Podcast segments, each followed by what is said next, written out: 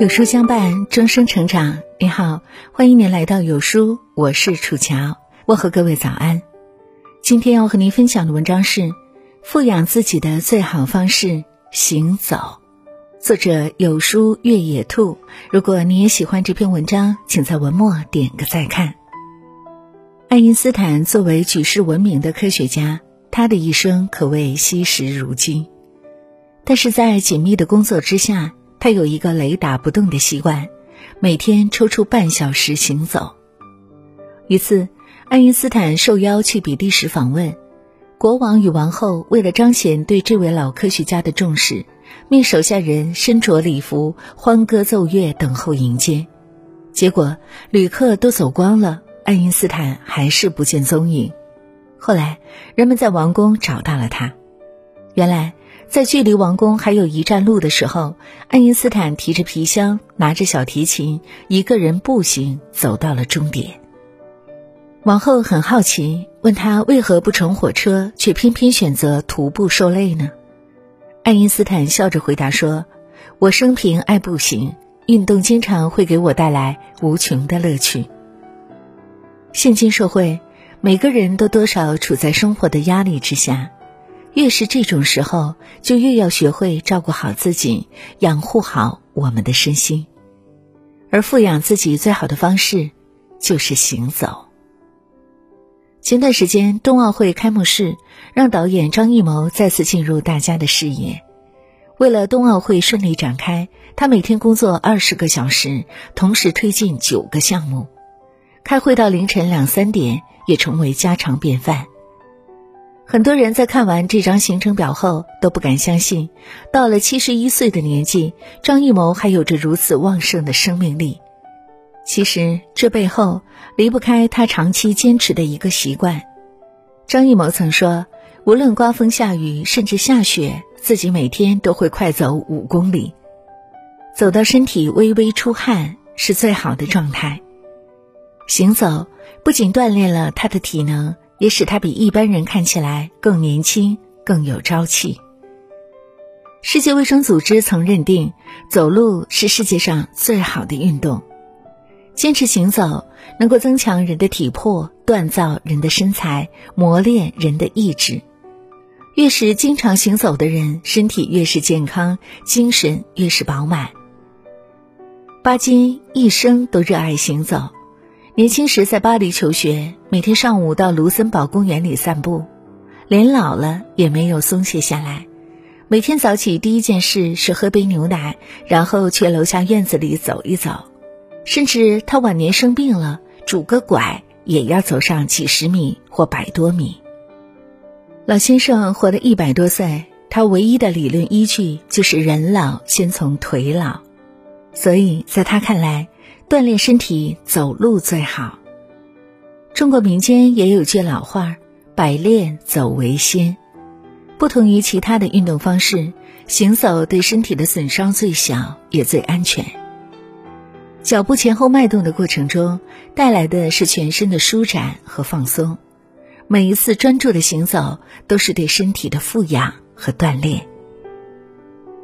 行走的效用不仅在身体，更在于心灵。公元一零七九年，一场乌台诗案让苏轼的人生跌入了谷底。他一路被贬，先是黄州，后至惠州、儋州。境遇的潦倒，难免让他偶尔陷入低落的情绪之中。但是，这位千古一遇的大文豪并没有就此消沉，他选择了让美食慰藉自己，让运动疏散心情。在写给朋友程政府的信中，苏轼提到：“臣性急趋，必十里许；气损则缓之，气匀则振之，头足皆热，宣通畅适。”久久行之，当自知其妙矣。每天早上，他都必然快走十里路，走到全身发热、血脉流通、四肢舒畅。汗水的蒸发帮他清理淤积的忧愁和困扰，负面情绪得以悄然释放，内心就能得到滋养。博主张不同也讲过自己的一段经历：三十岁那年，他被老板提升为部门经理。升职加薪是好事，但随之而来的是重重的压力和负担。无穷无尽的工作细节充斥在他的脑海里，好几次在开车上下班的路上，都差点因为精神恍惚出现交通事故。终于，他觉得这样下去不行，必须有所改变。公司离家的距离其实也并不算远，于是他决定往后每日早起三十分钟走路去上班。一开始，他以为这样的过程会很难熬，但是没想到。行走的过程中，他放下了手机，忘却了那些繁杂的压力，专注于双腿的脉动。他的心绪得以放空，心情也变得明朗。就这样坚持了一段时间，不仅精神状态放松了很多，工作起来更是有条不紊，难题一件又一件的被克服。歌德说：“只有运动，才可以除去各种各样的疑虑。”行走的过程就像是一场清空自己的旅途，所有烦恼和焦虑都会在身体的大步向前中被一一瓦解。如果你此刻累了、倦了、厌了，不妨出门走上一走，在脚步的丈量之中感受世界，让心灵慢行于天地之间。当你学会用行走的方式平衡生活，你的头脑会变得清明。内心也会变得更加丰盈。在马克思传中讲述了这样一段故事：一八三七年春天，马克思因为工作过于拼命而病倒，于是就去找医生开药方。但医生给他的建议是暂时抛开一切，到乡下去休养。于是，马克思离开了市区，到柏林的郊区居住了一段时间，在那里。他每天和朋友在河边散步，常常一走就是几个小时。乡间的空气让他心情舒畅，每日的行走加速了健康的恢复。对于行走带来的效果，马克思也觉得吃惊。我并没有想到，虚弱的我却恢复的那么健康和强壮。希波克拉底有句名言：“行走是最好的药。”坚持行走。不仅能帮助我们疲乏的身体恢复元气，更能使我们的气色变得红润，甚至在我们看不到的地方带来神奇的变化。但是，如何行走也是一门学问，凡事过犹不及，掌握不好正确的走路姿势，往往会带来反效果。人民日报分享的五个关于行走的要点，推荐给大家。行走遵循三五七法则。世界卫生组织的身体活动和久坐行为指南报告曾经指出，最佳运动量的标准是每周至少一百五十分钟中等强度运动，或者七十五分钟高等强度运动。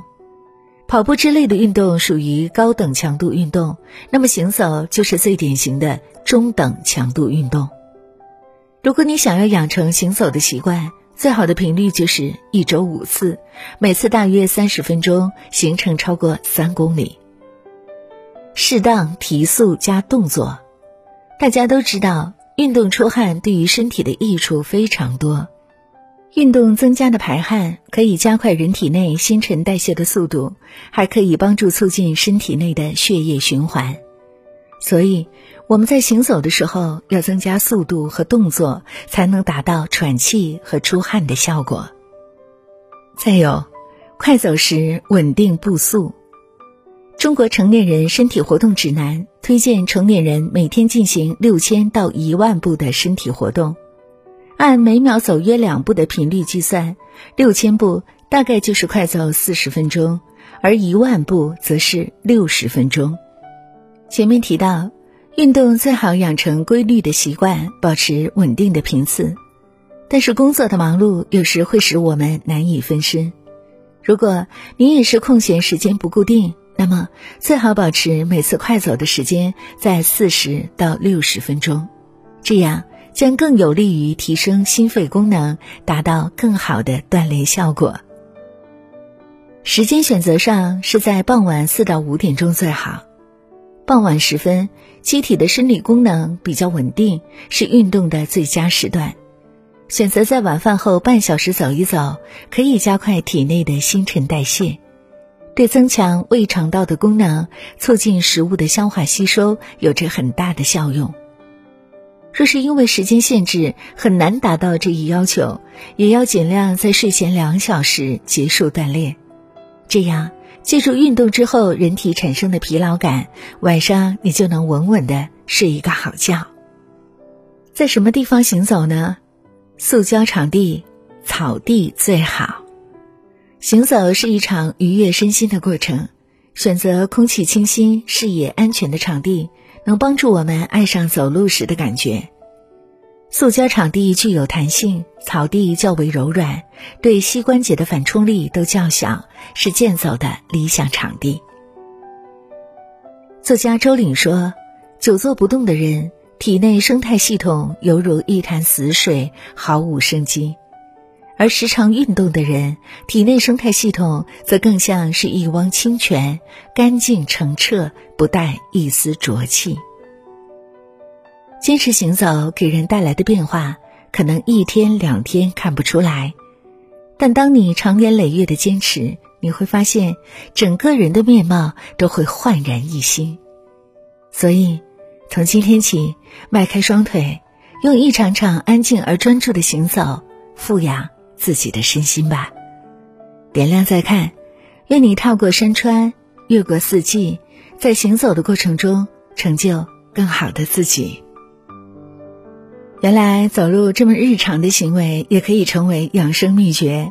那你还想知道更多的养生小妙招吗？一份三甲名医、国际健康专家给出的专业建议。涵盖日常生活中养、护、食、练、睡五大问题的养生宝典，长按扫描下方二维码即可免费获取以上全部，全家可用，安全又健康。好了，亲爱的伙伴们，今天的文章就和您分享到这儿。如果你喜欢这篇文章，或者有自己的看法和见解，欢迎您在文末留言区和有书君留言互动哦。想要每天及时收听有书的暖心好文章，欢迎您在文末点亮再看。如果您觉得有书的文章还不错，也欢迎您分享到微信朋友圈。欢迎将有书公众号推荐给你的朋友们，这就是对有书君最大的支持。感谢各位的聆听和守候，我是楚乔。明天同一时间，我们不见不散。